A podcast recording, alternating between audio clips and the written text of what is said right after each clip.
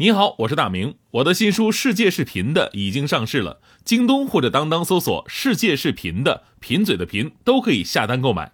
感谢您一直以来对我的支持，愿这本书能让您收获更多快乐。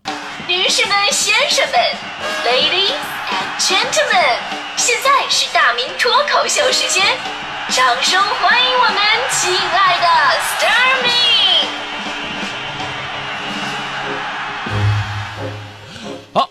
来到今天的大明脱口秀，我是大明。今天咱们聊的是关于暑假的话题。的确呢，就是跟现在的孩子相比啊，就是我那时候暑假真的是等于荒废时间。我那会儿我反省了一下，我都是在家待着，我心里也知道要写什么暑假作业，然后有有点空啊，再学点什么哈，这游泳啊这那的，但总是想法很多，做法很少。到现在呢，我才知道有一个词语是专门形容我那种状态的，叫做补偿性心理。就是呢，好不容易你学习了五分钟，然后觉得啊，我自己好伟大，我居然学习这么久，然后奖励自己玩一个小时的游戏机的时间。这暑假之前呢，制定了一大堆的计划，实现了千分之一之后，就对自己说，我太不容易了，我做了这么多，我该歇会儿了吧？然后直接歇到了暑假结束。常常努力一点点就补偿自己更多，所以结局是什么呢？一个暑假过去了，字儿丑了，人变傻了，智商退了，学的也都忘了，全都恢复出厂设置了。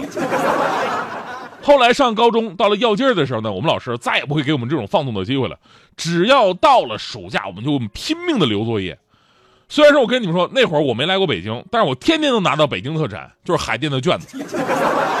暑假之前，老师拼命的给你发这个海淀的练习试卷，还有其他暑假作业，同学们是怨声载道啊！我跟你说。但我真的听不惯一些人一放暑假就说：“哎呀，我要把这些暑假作业全都扔在班主任的脸上。”我特别讨厌这种说法，好像说的他跟搬得动似的。但这个年代呢，已经是一去不复返了。现在的孩子们可以说，暑假花样百出，不仅仅有各式各样的兴趣班啊、补习班啊，还有为了响应如今的素质教育、开拓眼界应运而生的出国游夏令营。所以呢，如今诞生了一个跟以前不太一样的现象，就是苦恼的不仅仅是孩子了，还有家长跟着一起陷入了纠结的思考。这个最新的暑假命题就是：这个假期我到底要给孩子花多少钱呢？这两天呢，有一位妈妈网友发这个帖子吐槽，说这孩子的暑假他真的是过不起了。然后呢，附上了一张暑假清单，您看看啊，呃，这个刚刚开始的暑假他已经花了多少钱了？其中啊，旅游方面，塞班。四晚五日游，三个人一万六千七百，呃，不是，呃，对，一万六千七百九十七块钱。全托班一年级四千八百五十块钱，兴趣班两个，写作是一千三百五，少儿英语班呢是两千六，另外呢还报了一个游泳班两千二，综合算一下，全下来是两万七千七百九十七块，将近三万块钱。你这还是一个孩子的家庭，有网友们反映了说，有那种两个孩子的欧洲游，再加上补习班的费用，一个暑假花销十万的都有呢。那有网友批评他说：“你这不地道，你对吧？你仨人旅游花费，你不能 算含一人是吧？而且你说你选这地方，你选这个塞班岛这个地方，你说孩子去塞班岛能学啥呀？芭比 Q 啊？还有人说了，说你愿意花就花，不愿意花就别花，对吧？是你自己心甘情愿的，你还有什么可抱怨的呢？不过也有网友安慰他说：你是不错的啦，你报那一些个什么班啊，暑假才几千块钱。”我旁边有上私课的，一节课就俩小时，人家要价一千块，是不是？所以看了这么多，我就觉得呀，我爸妈应该特别听听今天的这期节目。您看看当年我为你们省了多少钱，是吧？然后你们那时候还净冤枉我，说我什么败家玩意儿，是吧？所以想想我，哎，这我那会儿还相对来说算是省心省钱的。我的状态，我就是说，就往家里边一待嘛，尤其是小学，没什么社交。我是属于比较宅、比较懒那种的，我也不愿意出去玩。现在想想，我最牛的一件事儿就是我坐得住。当年有几个暑假，我都是在十平米的房间，几乎没出去过。我看了一个书架的书，有的书我甚至看了十几遍，如今才奠定了我深厚的文化底蕴。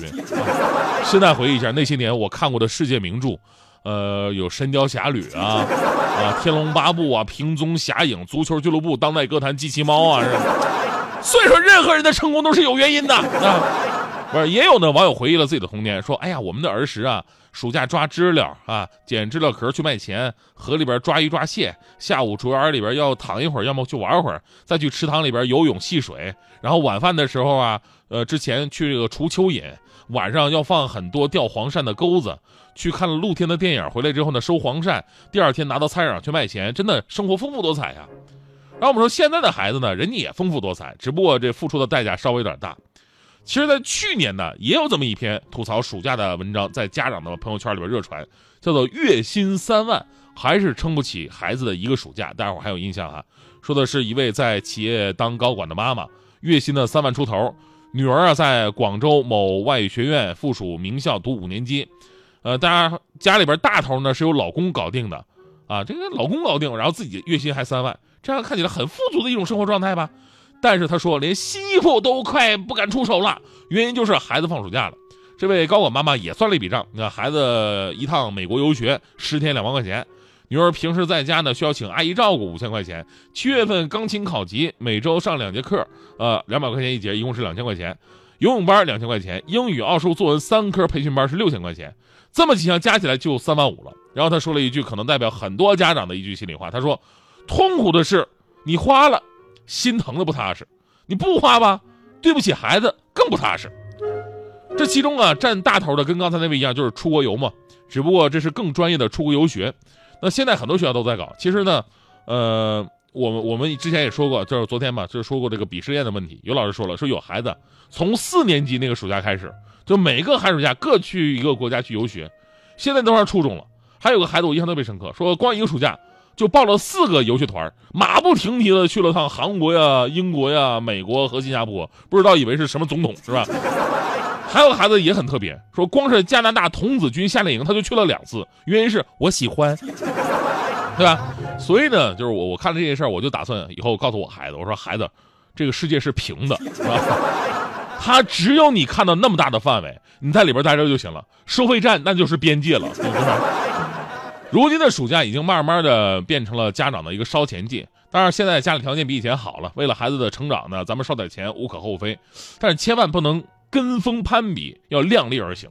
学校方面呢，更不能变相的去激发这种比较的心理。毕竟啊，负担不起的是大多数。而反过来说，读万卷书，行万里路，当然没错，但不一定非得出国游学啊。所以眼界啊，不是说你看到了多少，而是你领悟了多少。人世间的种种，不是表面上风景不同所能表述出来的，而是你用心感悟，用精力去磨练。多做一些家务，你会知道责任担当；多做一些公益，你会知道世间疾苦；多看一些书，你会知道心灵也是个宇宙；多做一些社会实践，你会知道生存不易。这些才是你的眼界和你生长的要素。所以说，珍惜时间吧，就别说孩子们，我们成年人也得珍惜时间，做一些有意义的事，别玩什么游戏。那天我看到徐强了，之前他年休了嘛，我说，哎，强哥，你年休去哪儿了？强哥说，哎别提了，玩了一假期的开心农场。我说，这么傻的游戏你也玩啊？强哥怒了，懂什么呀？我玩的是真人版，到农村老丈人家里干了半个月的农活啊！哎呦我的天，之前我媳妇还骗我说什么是农家乐呢。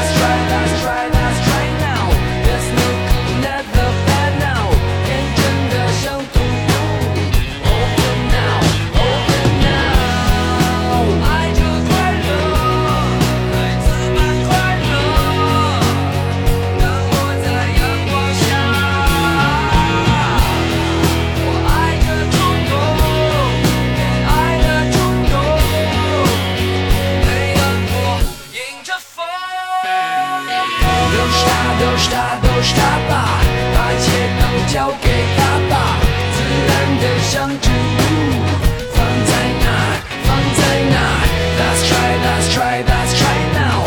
This look never bad now. 天真的像